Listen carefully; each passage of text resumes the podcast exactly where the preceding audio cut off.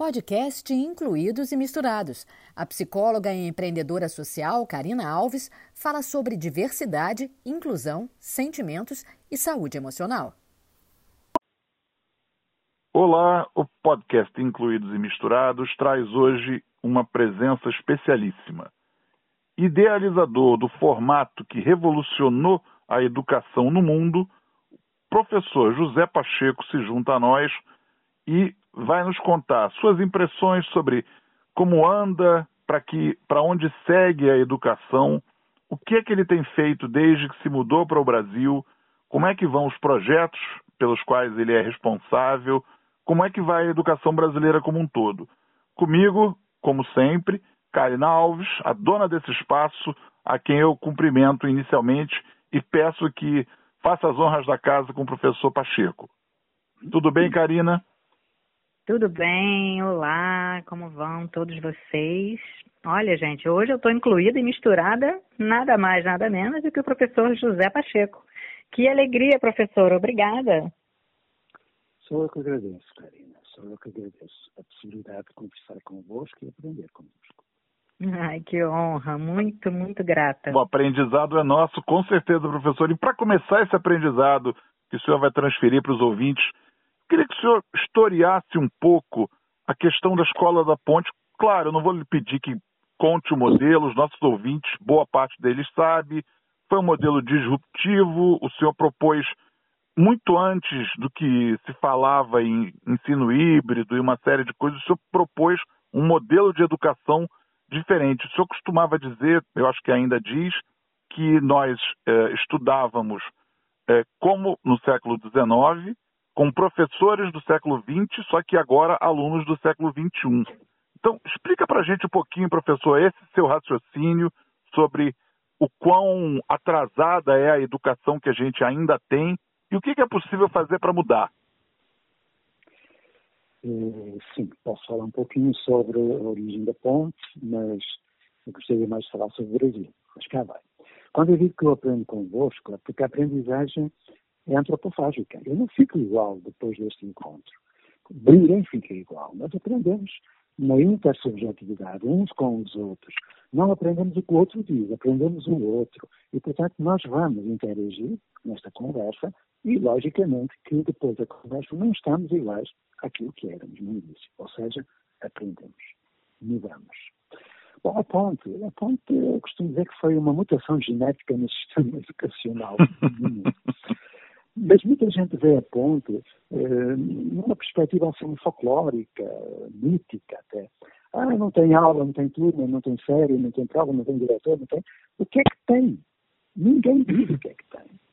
Então, eu devo acrescentar eh, a este, a este, aquilo que, que eu estou agora a referir em relação à ponte, que a ponte, no início, há 45 anos, há quase meio século, era uma escola conhecida pelo alto índice de analfabetismo, tinha turmas de alunos de 15 anos na primeira classe, primeira série, porque havia reprovação por série, não sabiam ler, estavam ali à espera de ir embora para, para a educação de adultos ou para o trabalho, enfim, não qualificado. Eh, havia vários momentos em que os professores eram batidos, xingados, era uma coisa horrorosa. Hoje, a ponte é uma escola que garante o direito à educação a todos, com a excelência académica e a inclusão social. Isso é a ponte. Se tem aula, se não tem, isso é, é o mais importante. O que, o que importa é que há 45 anos, há 44 mais ou menos, houve três pessoas, entre as quais eu, que se juntaram, criaram um núcleo de projeto, porque se interrogavam. Por que é que eu dou aula tão bem dada faça um planejamento perfeito, leve materiais excelentes, faça uma motivação fantástica e há sempre alunos que não aprendem. Esta é a pergunta que qualquer professor faz. E nós fizemos lá na ponte. E tivemos o, o respeito pela criança, de modo a não fazer dela cobaia de laboratório. Começamos gradualmente, dentro daquilo que nós éramos, a partir daquilo que sabíamos, que era dar aula, e é preciso valorizar essa competência de dar aula. É preciso partir daquilo que somos. O que aconteceu na ponte foi apenas uma coisa. Foi que nós três, num, num contexto de várias dezenas de professores que a escola tinha, nós tomamos uma decisão ética. Porque nós percebemos que, do modo como ensinávamos, não ensinávamos todos.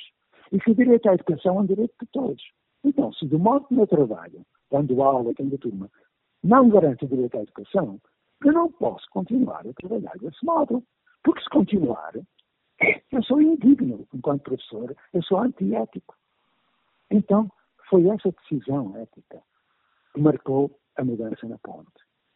Eu lamento realmente que depois de quase meio século se continue a dizer que ah, é difícil, ah, não temos formação, ah, o diretor não deixa, ah, a secretaria não quer. Vamos lá ver. Projeto âncora, projeto Alta Independência, a Escola Aberta, a Escola Maria Provina, a Escola da Serra, eu poderia dar uma lista de mais de 100 projetos no Brasil, não tem aula, não tem turma, não tem série, não tem prova, e são brasileiros, estão dentro da lei. O que é que impede? A questão é mesmo esta. Já está a ver que eu estou a passar para o Brasil. Porque a ponte, a ponte hoje é um objeto de turismo educacional. Foi a primeira escola no mundo, a primeira, da rede pública ainda por cima, a fazer duas coisas fundamentais. Primeiro, a ruptura com o modelo de ensinagem. O centro é o sujeito de aprendizagem, não é o professor. Segundo, fez um contrato de autonomia, um termo de autonomia. É uma escola autónoma. Exerce a dignidade do mundo profissional, respondendo perante as provas nacionais, perante tudo aquilo que é a evolução externa, mas é autónoma. Então aí está. A sustentabilidade do projeto é isso. É uma decisão ética, é dar tempo às pessoas para partir daquilo que são, com aquilo que sabem, dando aula, dando aula, até deixar de dar aula, lógico, e assegurar a todos o direito à educação. Tão simples. É, e é interessante, e é interessante, professor, porque nesse nosso podcast nós tratamos muito de inclusão, até no sentido da acessibilidade, a inclusão de pessoas com deficiência, e o, a sua inclusão, a inclusão que o senhor promoveu, foi muito no, no senso amplo, ou seja, como o senhor mencionou, é não deixar ninguém para trás, é não permitir que haja algum aluno que não aprenda e não apreenda conteúdo, que haja alguém que simplesmente seja expurgado do processo. Eu acho que esse, talvez, e aí eu me permito, quer dizer, eu como fruto da educação tradicional, eu tenho muita, eu, eu, uma cobiça que agora é mais irrealizável por um projeto como o seu, porque é absolutamente inclusivo. Eu posso dar-te duas ou três, dois ou três exemplos de inclusão? Claro, por favor. Ok. Então, então vou dar um exemplo na Ponte e vou dar dois exemplos no Brasil, em duas escolas diferentes. Na Ponte, tivemos um jovem com 9 anos, com trisomia 21, síndrome de Down, porque a Ponte recebia tudo que as outras escolas jogavam fora. Esta uhum. é outra uhum. característica da Ponte. Uh, vinha tudo, síndrome de Down, paralisia cerebral, espina bífida, autismo, tudo vinha para a ponte, surdez, tudo vinha para a ponte. Ainda não tinham inventado os THDs e não havia ritalina. Portanto, tudo ia para a ponte. Até professor que matava, aluno que matava professor, ou tinha professor em estado de coma noutra escola, vinha para a ponte. E ficavam ótimos. Nossa. Porque as crianças e os jovens merecem respeito e damos a oportunidade, eles aprendem e são pessoas felizes. Bom, então veio um jovem com 9 anos, tinha passado por duas escolas, não, nem sabia identificar o nome, não lia nada, nem contava até cinco, e o relatório da psicologia que eu acompanhava dizia que ele nunca iria aprender a ler. Repara bem, pessoa autorrealizada. Nunca iria aprender a ler. Então, eu não perguntei àquela criança de 9 anos, que já andava há 3 anos na escola e não sabia sequer identificar o nome, eu não ia perguntar o que é que tu queres saber. Eu não queria saber nada, nem o que queres fazer. O que eu queria fazer era ir embora. Eu perguntei o que é que tu queres ser. O que é que tu queres ser? Quando eu faço esta pergunta a uma criança qualquer, numa escola qualquer, eu passo a minha vida no chão de escola, quando eu faço a pergunta à criança, o que é que tu queres fazer? O que é que tu queres saber? Ela pergunta tio, eu posso dizer o que eu quero saber? Reparei a maldade que fazem às crianças que deixam de perguntar. Porque estão sempre a ouvir respostas a perguntas que não fazem. Na aula. Ok? Então, esse jovem eh, perguntei do que é que tu queres ser. Não quando fores grande. Que perguntar a uma criança o que quer ser quando for grande é um insulto, é um xingamento. A criança é, não vai ser. E ele olhou para mim e disse exatamente isso. Eu, eu tinha um palato muito alto, mas eu percebi o que ele dizia. Tio, eu posso dizer o que eu quero ser? Disse, podes. Eu quero ser goleiro. Meus uhum. amigos, nós tivemos um projeto de vida com aquele jovem, e com outros, é evidente, eh, para ele ser goleiro. E ao fim de três meses ele sabia ler, sabia contar, sabia operar, sabia tudo. Ele fez o fundamental, fez o médio, fez um curso técnico profissional e agora, para perceberem que eu estou a falar a verdade, podem ir à internet, vão ao Mr. Google e metem escrito o seguinte: final do Campeonato Europeu de Futebol de Salão. A final de 2018 foi entre Portugal e Itália. Portugal ganhou. Vão ver quem é o, o goleiro da Seleção Nacional. É o André. Sim. Não brinca! Aluno da Vão Ponte, ver. esse garoto? Vão ver. Vão ver. Gente. Ele é garoto, ele agora já tem 40 anos, claro. Sim, sim, sim, claro. Ok? Estão a perceber o que é inclusão. É perguntar o que é que tu queres ser. É cumprir um projeto de vida. Eu, eu, eu emociono muito quando falo disto. Vamos passar aos dois exemplos brasileiros, que é mais fácil. Eu, eu gosto mais de exemplos do que estar aqui uh, a recobrar sobre proposições teóricas da teoria da teoria. Não me interessa. Eu sou do chão de escola, sou de, da praxis, que é a prática com teoria, não é a prática sem teoria. Vamos lá. Favela Classe F. Classe F. Brasil. Uh, periferia de São Paulo. Chega uma menina e eu pergunto-lhe, o que é que tu queres fazer? Nada. Ok, pronto. Você não é meu pai. Pronto, tudo bem. O que é que tu queres ser? Eu quero ser rapper. Rapper, cantor rap. Fizemos um projeto de vida com ela, com um currículo de subjetividade. Ela aprendeu a cantar, a compor, movimentos, criou, criou uma microempresa, uma microempresa criativa, uma microempresa de espetáculos, e uh, começou isto aos 8 anos. Aos 13 anos, ela foi participar na abertura dos Jogos Olímpicos do Rio de Janeiro. É MC Sofia, uma das maiores rappers que o Brasil tem neste momento. Ela está com 17, 18 uhum. Ok? Então, fala de gente. Que espetáculo, que espetáculo. É, é, em verdade, eu ia lhe fazer até uma pergunta um pouco adiante, que era sobre a questão de resultado, mas o resultado, aquele resultado cartesiano que a sociedade costuma cobrar, ah, ele tornou um bom. Pô, o senhor já respondeu a mim, eu não vou nem perguntar.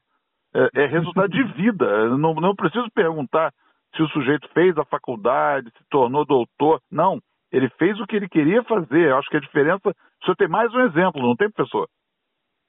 Tem muitos, mas posso dizer que uma das críticas que faziam à ponte, ou projetos que eu acompanho, é, e depois eles conseguem entrar na universidade. Ah, e nas provas nacionais. Meu amigo, os alunos da ponte eram os primeiros lugares nas provas nacionais, os primeiros lugares não é não. E eu ficava triste, porque eu não quero que eles sejam os melhores, quero que todos sejam os melhores.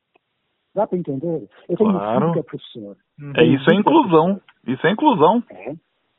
E esse meu filho professor, ele decidiu ser professor e só concorreu para um curso que não era de professora, de matemática pura, mas depois resolveu ser professor. Ele foi o primeiro, não é? Né?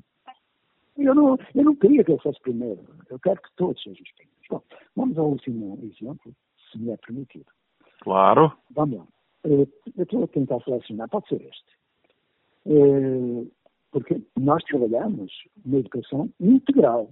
Integral. Ou seja, contempla a dimensão da cognição, eles aprendem mesmo, aprendem mesmo, porque na aula não se aprende nada. Porque, por melhor que seja professor, e eu fui professor de dar aula, isso é muito bem Isto pode ser difícil de aceitar, mas é verdade.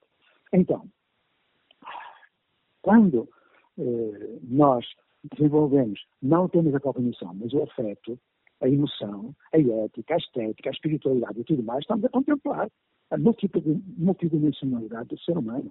E tudo acontece na junção de todas essas dimensões. E não eh, enfiando conteúdo para a cabeça abaixo. Bom, vamos lá. Hum. Vem uma menina, classe E. E é. Eh, naquele lugar, a maioria das famílias era monoparental, o pai estava preso, tinha sido assassinado, estão a perceber onde não quero chegar. Mas essa até era de uma família melhorzinha. Essa menina, com nove anos, ao ler em inglês um, uma notícia, perguntou à tutora, numa escola brasileira, perguntou à tutora se era verdade que o ser humano corria risco de desaparecer na superfície da Terra. E a pessoa disse, sim, sim o buraco de ozônio está a aumentar, a contaminação das águas está a acontecer, a Amazônia está a ser destruída, etc, etc, etc. E agora a Covid-19. É, e ela disse, mas então, a NASA, sabem que é a NASA, não é? Aquilo que nos Estados Unidos busca vida noutros planetas e manda uh, foguetões para, para o céu. Bom, será que a NASA vai descobrir um planeta onde os seres humanos possam viver quando for possível? Não será possível nós evitarmos a catástrofe? A criança de 9 anos pôs estas questões. Puxa. Fez um projeto de vida. E quando fez 13 anos, foi convidada pela NASA, foi para Washington com um projeto Uau. de vida sustentável no planeta de. Ela deu todo, todos os conteúdos de, de ensino fundamental, de ensino médio e até conteúdo de ensino superior. Nossa. Estou a falar do Brasil. É no Brasil que estão os melhores projetos do mundo. É no Brasil que estão os melhores teóricos do mundo. Só que o brasileiro tem baixa autoestima e tem a síndrome do vira-lata. Pensa que vem de fora que é bom. Não é. E quando me uhum. perguntam por que, é que você está no Brasil, se em Portugal tem todas as obras, é comendador da ordem de gestão pública, tem a ponte, eu digo, estou no Brasil porque estou a aprender e me emociono, vejo como eu falo. É um prazer estar aqui porque estou a aprender, estou a ajudar outros a aprender. É no Brasil que está a melhor educação do mundo e a pior também. Esses exemplos que o senhor deu, professor, foram de crianças em escolas nas quais o senhor conseguiu aplicar sua metodologia ou foram pessoas que eventualmente chegaram ao senhor e o senhor conseguiu influenciar? Como é que, nesses, acho que 13 anos que o senhor está no Brasil, como é que tem sido o seu cotidiano? Eu sei que o senhor presta consultoria para muitas instituições, é, como é que tem sido isso? O senhor consegue implementar a sua forma de pensar no Brasil? Olha, estes exemplos que eu dei são de escolas de rede pública de Portugal e do Brasil que eu ajudei a fazer. Escola da Ponte, Projeto Âncora, Projeto Alta Independência de Petrópolis, Projeto da Escola Maria Peregrina, São José do Preto, Escola de Eduardo Engageado, Escola de Esperões de Natal, Escola do Século, queres que eu continue? São mais de 100. Certo. Onde eu aprendo e ajudo. Claro. Espero ter vida para ajudar e aprender. Bom, mas estou quase septuagenário, portanto já está difícil. Então, eh, o Brasil, neste momento, eh, tem, como eu disse, os melhores projetos do mundo. Basta dizer que eu fui apresentar projetos que eu ajudei a criar. Fui apresentá-los na Europa, em vários países. Fui apresentar na Índia, ao lado de Singapura, ao lado dos Estados Unidos, da Austrália, que quando eles viram os projetos brasileiros, não queriam saber de mais nada. Era o melhor de tudo.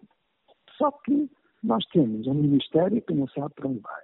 Temos secretarias que estão burocratizadas. E eu tenho grandes amigos que são, uh, uh, uh, como é que se diz? coordenadores e reitores e, e, e diretores, e, enfim, que eu considero, porque não posso generalizar. Mas esta contradição que o Brasil vive é que me choca, porque tem o melhor, a melhor educação do mundo e o Ministério, as secretarias continuam a investir no pior. Isto é que me custa ver, que se gaste tanto dinheiro em praticamente nada. A minha, a minha tarefa neste momento é tentar sair, porque eu estou muito cansado estou a passar testemunho para um conjunto de educadores dessas escolas que fazem a diferença, que garantem o direito à educação a todos, cumprindo a Constituição e a Lei de Bases, e eu vou delegar neles eh, a formação de outros projetos, a formação de outros professores. Estamos agora a começar, no dia 18, um outro projeto de formação que vai envolver centenas de brasileiros, portugueses, australianos, de todos os países que possas imaginar. Eh, porque a Escola da Ponte inspirou muitos projetos em muitos países. A Rede Gaia é esse projeto novo, professor? Esse projeto é, ao qual o senhor está se dedicando é a Rede Gaia, de capacitação? Estamos, é, a Gaia Escola, que é o nome do Instituto, mas agora estamos com Eco Guitarra. Hoje acabam as inscrições. Eu não, estou, quero fazer publicidade, porque eu não, não lido com dinheiro, nem com essas porras todas. Livrei-me disso, eu sou professor de escola pública, habituado a ganhar mal e a trabalhar muito. Então, é, é verdade. É, e sempre trabalhei de graça. É preciso também ficar comigo. E pus dinheiro do meu bolso no projeto que estamos a fazer no Distrito Federal. Muitas centenas de milhares de reais eu já gastei, mas não estou a lamentar, porque são professores que vale a pena realmente acompanhar. Então estamos a fazer um projeto de formação, acabam hoje as inscrições, o projeto começa no dia 18 e no final do mês toda a gente que participar desse projeto de formação vai ser capaz de trabalhar com uma escola da ponte. Só que não vai ficar ali. Depois vão acompanhar esses projetos durante quase um ano para passar da ponte, digamos assim, do âncora, da Escola Aberta de São Paulo, do centro no sujeito de aprendizagem, no aluno, protagonismo juvenil, autonomia, essas coisas todas estão na teoria uh, e nos projetos político-pedagógicos, mas que não são feitos na prática. Vamos passar daí depois de acabar este projeto de formação que dura um mês, vamos passar para um protótipo de comunidade de aprendizagem. Porque a aprendizagem não acontece apenas centrada no sujeito de aprendizagem, embora toda a formação seja autoformação, como diria a Maturana, mas na intersubjetividade, voltando na relação. E é da qualidade da relação pedagógica ou antropológica que a, a, a aprendizagem acontece, sem desligar o cognitivo do emocional, do afetivo e tudo mais. É isso que eu estou a fazer. Eu quero ir plantar árvore, olhar passarinhos, já estou cansado, estou com 54 anos de chão de escola em cima das costas, estou saturado. Uh, vou ficar na internet, é evidente, e aquilo que eu tenho feito no Brasil, nestes quase 20 anos que levo já a produzir, é fazer, em média, 300 trabalhos de chão de escola por ano, fazer 200 e tal viagens de avião, e por terra, etc. vou a todo lugar ao mais recôndito da Amazônia, até lá acima, Amapá, até ao sul, desde que haja gente que não esteja morta, desde que haja um, um educador numa escola que ainda não tenha eu vou. E vou sem encargos. Vou para modelar e aprender. E, professor, esse exemplo seu é espetacular, é a abnegação que a gente espera de um educador, é, é uma profissão de fé, uma profissão maravilhosa. Ele pergunta o seguinte: por que é que há tanta resistência da sociedade como um todo em aceitar o que é diferente? É, vai contra o status quo? O que as pessoas não conhecem, elas repelem? Por que, que a gente não tem? Ou seja, na verdade é o seguinte: por que, que os meus filhos mais novos, que têm 11 e 13, os meus mais velhos, de 24 e 21, continuam, é, passa uma geração, passa outra, eles estudam as mesmas coisas da mesma forma, mesmo que o colégio se autoproclame é, moderno inclusivo. O que, que leva a, as escolas e a sociedade a não aceitar o que é diferente e tão claramente mais interessante? Muitos fatores. Eu poderia elencar uma meia dúzia. Quando se fala de mudança e inovação, eu estive no grupo de trabalho da criatividade com o ministro Bernardo e nós eh, identificamos vários projetos que eram considerados com potencial inovador. Foram feitas algumas mudanças. Desses projetos, isto foi em 2015, desses projetos desta meia dúzia. A sociedade, as secretarias e, a, e professores que não merecem esse nome acabaram com esses projetos. Muitos dos seus autores foram para o psiquiatra deixaram até a educação. Então, Aquilo que é preciso é pensar que não é fácil. É possível, mas não é fácil. Primeiro, qual é o maior obstáculo à mudança? Sou eu, a minha cultura profissional. A minha cultura profissional que foi caldeada numa formação que me fez dar aula. E eu pergunto, porquê é que se dá aula? As pessoas saberão quando foi que começou a dar-se aula. Os pais dizem, ah, foi sempre assim. Não foi. Começou-se a dar aula na América Latina no século XIX, quando Lancaster veio da Inglaterra a pedido de Bolívar e, e veio trazer a monitorização. Criou nas igrejas, como havia prédios de escola, a monitorização, ou seja, a turma, a ensinagem, tudo isso. Depois, o Pedro II, infelizmente, pôs o Lancaster no Brasil e acabou com a desgraça total. Hoje estamos a trabalhar como no século XIX. A aula é inútil e prejudicial, mas eu me orgulho de ter sido professor de sala de aula. É aquilo que eu sabia fazer. Outro obstáculo é o aluno e a comunidade e os pais e a sociedade que pensa, eu costumo dizer que sofre da síndrome da Gabriela. Eu nasci assim, eu fui sempre assim, vou ser sempre assim. Ou seja, os pais uhum. pensam que tem que ser assim, os pais não sabem. Exato, não sabem. E depois tem a baixa autoestima que os professores brasileiros têm, que têm a síndrome de vira-lata, vão lá fora procurar aquilo que têm cá dentro. Vão à Finlândia fazer o quê? Eu penso muito em Finlândia. Assim, mas não serve para nada. Vão para lá fazer o quê? Vêm, vêm indivíduos dos Estados Unidos trazer aulas intuitivas para quê? É uma bosta, não serve para nada. Então, essa, essa ideia de que os professores eh, têm o síndrome de vira-lata e que a sociedade brasileira também tem, é terrível. Bom, há outros obstáculos. A formação de professores, que é péssima, mas atenção, não. há excelentes profissionais na formação de professores. Eu tenho muitos amigos que estão na formação de professores nas universidades, são excelentes. Mas é péssima a formação de professores, porque ela reproduz o modelo social escolar do século XIX. E pior é que esses formadores de professores dizem que o centro deve ser a criança. Mas há uma aula centrada no professor. Que porra, é esquizofrenia? Quer dizer, dizem uma coisa e fazem outra? Eu não entendo. Bom, adiante. Depois tem é. a burocracia. As escolas não são geridas pela pedagogia, são geridas pela burocracia. E muitas secretarias de educação são criminosas quando impõem um modelo educacional da aula, da turma, que não garante o direito à educação a todos. Basta olhar para o IDEB, o Índice de Desenvolvimento de Educação uhum. Básica, miserável. O índice de desenvolvimento diz-nos que mais de metade dos alunos brasileiros vêm negado o direito à educação, que é um direito constitucional. Está no artigo 205 e 206 da Constituição da Federação. Mas pior, sabem, por exemplo, qual é o índice de proficiência de matemática? Eu não vou dizer qual é o Estado, mas há um Estado brasileiro, mas os outros estão quase iguais. O índice de proficiência matemática, ou seja, o domínio da matemática suficiente para agir na vida social. Qual é? Num dos Estados brasileiros, em cada 100 alunos que completam o ensino médio, em cada 100, só um, só um tem proficiência matemática. 99 não tem. Eu não vou dizer o nome do Estado, porque não devo, mas provo. Eu tenho os dados. Aliás, basta ir ao INEP e ver que lá está. É uma miséria. Então, quando uma secretaria impõe que o professor dê aula, tem a turma, tem a série, está a contribuir para a ignorância, está a fazer o crime de abandono intelectual. E mais, o crime de falsidade ideológica. Porque aquilo que está nos planos de governo, aquilo que está na Lei de Diretrizes e Bases, aquilo que está nos projetos político-pedagógicos, no Plano Nacional de Educação, não é posto em prática. Na prática, é o contrário. E quando olho para um projeto político-pedagógico, eu leio, vamos fazer dos nossos alunos eh, pessoas autónomas, autónomas, dando aula. Dando aula, o que se desenvolve é a heteronímia, que é o contrário da autonomia. Isto é falsidade ideológica. E a culpa não é dos professores.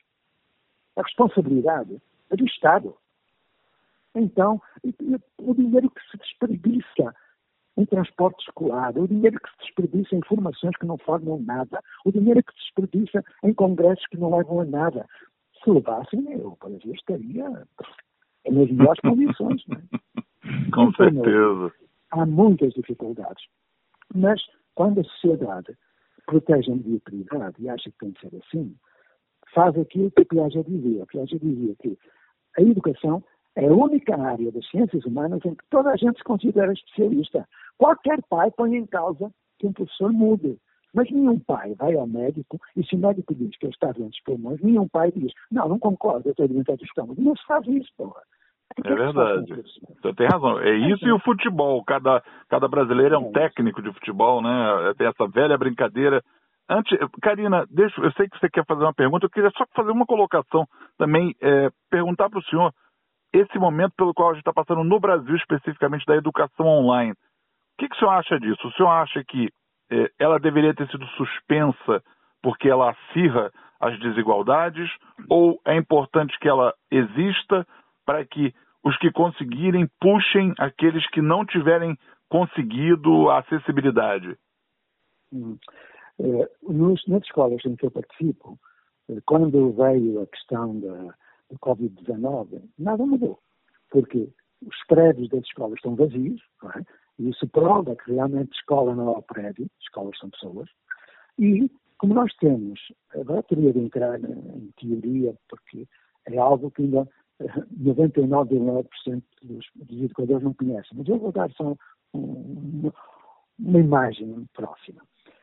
Nós não separamos a aprendizagem presencial da aprendizagem virtual. Nós trabalhamos em comunidades de aprendizagem que são simultaneamente, simultaneamente presenciais e virtuais. Porque trabalhamos em núcleos de proximidade, os chamados círculos de vizinhança colaborativa ok? São coisas que da teoria, mas que são a prática. Ou seja, quando veio a Covid, quem tinha internet continuou a desenvolver seus projetos. Projetos de currículo de subjetividade, projetos de currículo de comunidade, projetos de consciência planetária, porque repara, no ensino médio, só para dar um exemplo, no ensino médio, o currículo inclui umas, uns conteúdos que têm a ver com como agir em tempo de pandemia, que é uma pandemia, tal, tal. Os alunos de ensino médio têm aulas sobre isso. Quando veio a pandemia, ninguém sabia lidar com a pandemia. Porque não aprenderam. Porque não se aprende nada numa aula. Absolutamente nada. Por muito que custe, eu sou politicamente incorreto, não me importa o que pensam daquilo que eu digo. Se alguém contestar, que fundamenta a contestação, que não vem dizer eu acho, eu não quero achismo, quero ciência, quero praxis, quero práticas com todos. Bom, adiante. Então, eh, aqueles que têm, eh, nos projetos que eu acompanho, aqueles alunos que têm acesso à internet, uma internet que consiga, enfim, receber em condições aquilo que a escola vai desenvolvendo seus projetos com a comunidade, consigo mesmo. Aqueles que não têm acesso à internet têm acesso às pessoas que estão próximas e com máscara disserem uh, a mediação, fazem mediação pedagógica com esses jovens. Não precisam da internet. Então, aquilo que eu proponho é que depois desta crise não se volte à normalidade. Não se volta a dar aula, porque isso que as pessoas estão a fazer, eu tenho grande respeito pelos professores que estão a fazer aquilo que estão a fazer, que é mandar tarefa, mandar atividade, mandar conteúdo, mandar videoaula, não serve para nada. Eu entendo os professores e admiro os professores. Eles querem manter contato com os seus alunos. É fantástico. Eu fico admirado com, com a dedicação que esses professores têm aos seus alunos. Mas aquilo que eles estão a fazer não serve de nada. É tempo perdido. Não vale a pena fazer isso. Vale a pena fazer aprendizagem, ou seja, com os seus alunos, com a internet ou sem ela, fazer o trabalho de construção de projetos. Porque professor não tem que preparar projetos para os outros, não tem que mandar conteúdo para os outros. Tem que construir projetos com os outros, a partir de necessidades, desejos, sonhos e tudo mais. Professor não tem nada que planejar a aula é, planejar algo é inútil. Tem que ensinar o outro a planejar-se, a ser autor da sua aprendizagem, a ser autónomo, a saber gerir tempo, espaços, recursos. O professor não tem que dar aula, aula não serve para nada. O professor tem que fazer mediação pedagógica, tem que acompanhar processos de pesquisa, tem que ensinar os alunos a selecionar informação, analisar, comparar, criticar, sintetizar e comunicar a informação, tem que construir portfólios e não aplicar prova como a prova não prova nada. Tudo isso pode ser feito com ou sem internet ou com as duas coisas juntas. Então, quando, quando acabar esta crise e voltarmos, eu espero que não voltem para dar aula. Espero bem. Se quiserem entrar neste projeto formativo que vamos fazer, venham. Porque não vão precisar dar aula e os vossos alunos vão aprender tudo, aquilo que os outros não aprendem. E desculpem eu falar com esta ênfase, porque eu não consigo falar calmo. São mais de 50 anos a dizer isso. Não dá, né? E a vários professores a perder tempo a dedicar-se é. tanto. Os professores têm muito trabalho, é uma sobrecarga imensa para nada. Para nada. Não, mas é importante essa sua. É, eu acho que aqui no Brasil havia um político que falava-se da ira santa. Eu acho que a sua ira é santa. Essa, é, essa ênfase que o senhor menciona é mais do que mais do que correta. Eu acho que mais do que necessária. Karina, você queria fazer uma pergunta para o professor, não é isso? É, eu queria falar um pouquinho e também deixar uma questão aqui para a gente poder dialogar, professor. Primeiro, dizer que eu estou muito feliz com todos os exemplos que o senhor trouxe, porque realmente é muito lindo e parece muito simples, e de fato é simples a gente educar né, nessa essência de uma aprendizagem que é uma aprendizagem para a vida, mas também muito triste por a gente se dar conta dessa questão né, do crime, da falsidade ideológica, né? Quantos professores a gente percebe que negam a diversidade e principalmente a gente falando de Brasil, a gente tem aí uma diversidade imensa, né? Nós somos um povo muito plural. Então, como que a gente ainda está pensando uma educação que nega essa diversidade humana? Então, uma cultura, ela educa, né? Quando ela não tem uma rampa de acesso, ela educa, por exemplo, quando ela tem um projeto de natação sem professores qualificados ou sem algum tipo de, de acesso para essa pessoa que está chegando.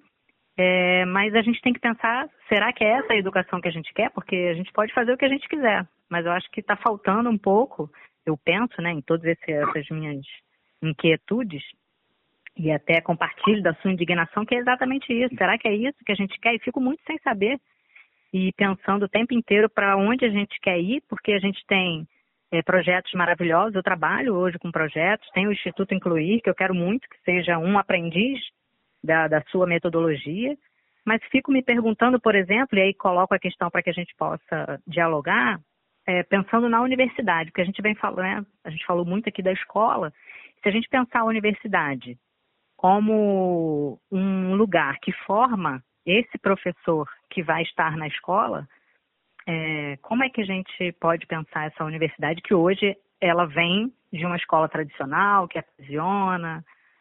É, como é que o senhor vê isso? Olha, basta falar a, a expressão ensino superior para percebermos o drama. Ensino superior em quê? E qual é o ensino inferior? Vamos ver se percebemos que as palavras produzem e reproduzem cultura. Eu trabalhei no ensino superior e trabalhei no ensino inferior. E aquilo que eu vi de mais valioso, de mais inovador, não foi na universidade.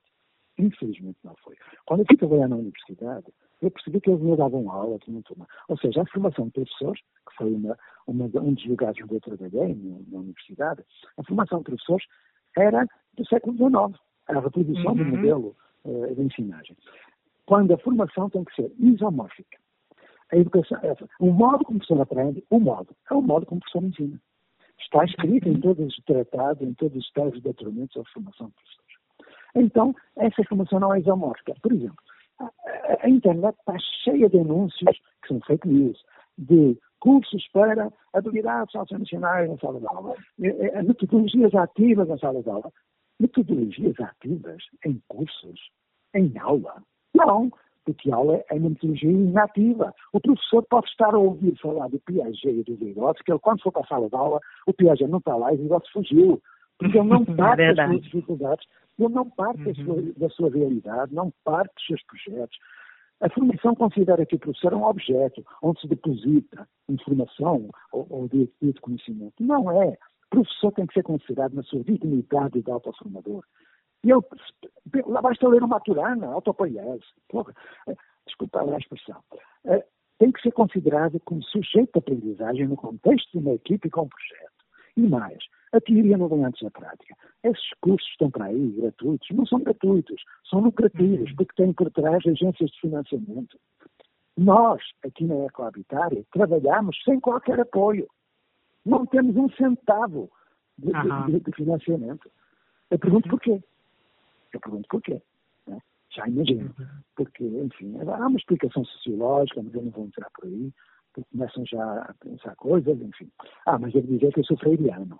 E não sou um freiriano não praticante, porque há muita gente que escreve tratados sobre Paulo Freire e continua a dar aula, que é uma coisa que eu não entendo. Porque Paulo Freire dizia que aprendemos uns com os outros, mimetizados pelo mundo. Na intersubjetividade, não é na sala de aula. Portanto, uhum. vamos falar sério. Sou, freire, sou, sou freiriano, graças a Deus, e serei sempre.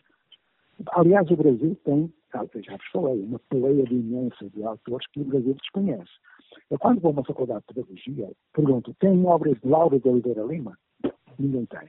Laura de Oliveira Lima, que eu conheci pouco antes de eu morrer, eu morava no Recreio dos Bandeirantes, aí no Rio, e ele era cearense de origem. Ele escreveu um livro, na década de 1960, chamado Escola de Comunidade. Foi o primeiro livro do mundo a falar de comunidade familiar. Mas os brasileiros vão para a Catalunha ver uma coisa que não tem nada a ver com a comunidade de aprendizagem. Reparai bem o que eu estou a dizer.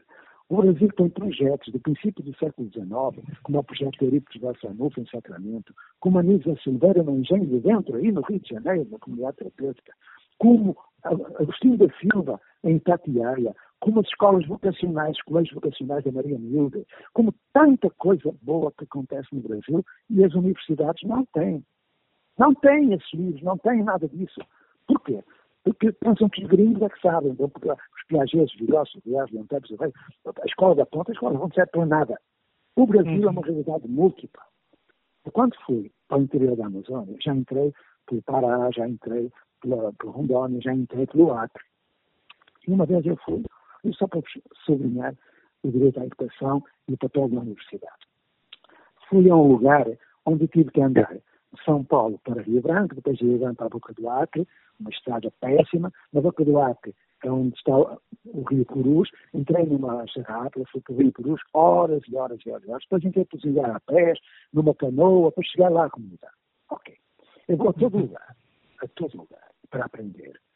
Nesse lugar havia influência de uma universidade, que não vou dizer o nome, que andou lá a tirar elementos, ou seja, parasitando aquela comunidade e não dando nada em troca pesquisa, é isso. Pesquisa é gerar sustentabilidade na comunidade a partir da pesquisa. Depois, eu percebi que a professora que ia para lá, porque eu apanhei-a no trajeto de Igarapé, ela entrou na canoa e foi, ela era a diretora, porque o, o membro, de, os indígenas não podiam ser diretores. Eu comecei a ficar com, com as, minhas, minhas mentes de português muito complicadas, não entendia nada daquilo. E a escola era uma escola como de São Paulo, ou seja, não tinha nada a ver com aquele lugar. Eu tentei alguma alteração, mas nada. O que aconteceu? Quando eu voltei, veio comigo, vieram comigo três pessoas, para além do homem que vinha na lancha. Hum. Uma senhora com um filho, com uma crise de apendicite. Um jovem que tinha um problema de úlcera estomacal. O tempo que passamos no Igarapé foi suficiente para o. Uh, ai, como é que se chama? Que eu falei há pouco, eu estou com o meu Alzheimer de estimação. Uh, bom, rebentou o apêndice, é isso, rebentou o apêndice. A criança uhum. morreu dentro da canoa. Quando cheguei à boca do átrio, pegando aquele jovem com dores lancinantes que ele se torcia tudo, procurei um médico, não havia. Ele deve ter morrido, que eu tive de ir embora. Eu pergunto, o que é que custava criar ali naquela comunidade um projeto à medida daquela comunidade que gerasse sustentabilidade? O que é que custa? Porque é que levam para lá a escola de São Paulo se não tem nada a ver com aquele lugar? Uhum. Tudo errado, né? Parece que está tudo é errado. É terrível isto. É terrível. Uhum. é um crime. Eu passei também muito tempo no, no, no Rio Negro ou nas comunidades negreirinhas que recebiam pela internet, na televisão, aulas de coisas que, que eles nem, nem faziam ideia que existia, porque, mas aquilo que era do lugar, os saberes populares, eram simplesmente desprezados. E, e as comunidades sobreviviam precariamente. Então, o que se está a fazer neste Brasil é desperdiçar recursos, desperdiçar vidas, através da imposição de um modelo educacional que não serve para nada, que nasceu no século XIX e continua aí causando ignorância. E a imposição desse modelo impede que uma nova construção social da aprendizagem surja. Mas não vai impedir, porque no dia 18 nós vamos fazer aquilo que é preciso. E por essas e outras, professor, eu digo ao senhor, eu peço ao senhor, não se aposente. Não se aposente. por favor. Por favor, o senhor não pode, não pode ficar na internet, não. Precisa, o Brasil tem 8 milhões 511 mil quilômetros quadrados. O senhor já conhece muito mais deles do que eu, mas eu, em nome de, dos ouvintes, em nome de todos nós brasileiros, eu lhe peço, não se aposente, não. Não, Por favor. Eu, eu, eu, não represento nada. Eu sou um portuguesinho, um anticabralista, que veio para o Brasil para morrer nos braços da mátria. Nasci numa pátria, Portugal, vou morrer nos braços da mátria. Da mátria, está ótimo. E, e vou sair de cena. Vou sair de cena porque não é um portuguesinho que vai mudar isto. Quem muda o Brasil é brasileiro. Aquilo que eu vou fazer a partir do dia 18, e já agora relembro que se alguém quiser inscrever-se, poderá fazê-lo. Permite que eu faça esta publicidade. Por favor. É ecoabitare, ecoabitare, tem um H no meio, ecoabitare, caminhé. Tem lá tudo o que é preciso para se inscrever, porque se fizerem isso, entram já na primeira jornada daqueles, daquelas pessoas que vão desenvolver projetos onde o direito à educação acontece. E quando, daqui por um ano, eu fizer 70 anos, que faltam uns meses, eu vou sair de cena. O brasileiro que faça aquilo que é preciso. Mas o senhor fica na supervisão, por favor. Fica na supervisão. Não, não, não, fico, não, não, fico. não é para tutelar, não é para tutelar, mas é para é para ficar ali da supervisão. Se a gente escorregar, o senhor segura, por favor. Não, eu vou ser, como eu costumo dizer, um, enfim, é, um, um solidário interventor, porque o, o Darcy Ribeiro dizia que a crise da educação brasileira não era uma crise, era um projeto.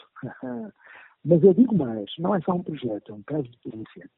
E então, se alguém, se alguém quiser impedir que estes professores que agora vão mudar, mudem, aí estou eu. Porque aciona o Ministério Público. Não duvidem disso. Porque eu tenho uhum. suficiente conhecimento da lei e da ciência, peço desculpa da arrogância, para ajudar esses professores quando houver assédio moral sobre eles. Eu não, não posso aceitar que qualquer secretaria queira impor o que é que seja, se não fundamentar. E uma aula não tem fundamento nenhum. Uma turma não tem fundamento nenhum. Não tem. Mostrei-me um teórico, mostrei-me uma teoria, mostrei-me um, uma proposta científica que justifica a existência de aula, de turma, de série, dessa porcaria toda. Mostrei-me. Não há. Pronto. Então, eu ficarei quase como uma imensa parda, não é? Nessa parda, lá na internet, protegendo aqueles que ousem realmente mudar e inovar. Professor José Pacheco, eu lhe agradeço muito. Quem vai encerrar essa nossa conversa é a Karina, mas eu, como jornalista, como cidadão, como é, pai de quatro jovens ainda em fase final de educação, lhe agradeço muito por tudo que o senhor disse, todas as mensagens e torço para que o seu modelo vingue, porque é longe o que de mais inteligente eu já ouvi. Eu passo agora para a Karina para ela fazer as despedidas aqui desse nosso podcast. Ai, que honra. Eu agradeço a participação do professor também. Deixo aqui a mensagem para que a gente possa ressignificar nossas culturas de aprendizagem, né, professor? E para que as pessoas possam conhecer o Ecohabitar, e está aí até hoje, né, as inscrições, eu sei porque eu estou acompanhando para processo formativo, então quem curte e, né, gosta aí da, da filosofia do professor, para que ele possa aprender um pouco mais e acessar lá no Ecohabitar. Muito obrigada, é uma esperança. A gente sabe que a gente vive uma realidade muito triste, criminosa de fato, dentro da nossa educação brasileira, mas ainda temos aqui suspiros de esperança para que esse cenário mude, para que a gente consiga uma nova, uma nova educação. Muito obrigada, deixo um grande beijo virtual. Obrigado eu e continuarei acreditando nos professores. Um abraço.